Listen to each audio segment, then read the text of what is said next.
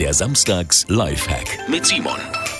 Wir haben jetzt nämlich die nächsten zwei Wochen tatsächlich einen Stundenplan erstellt. Das klingt komisch, weil eigentlich Ferien sind, aber damit wird es kein planloses Rumgelunger in diesem Urlaub. Eingeteilt von 9 bis 18 Uhr haben wir aufgeschrieben, wann wir Fahrrad fahren wollen, wann wir was im Garten machen, wann wir Sport machen oder wann wir uns dann doch einfach mal auch auf die Couch legen und Serien oder Filme schauen.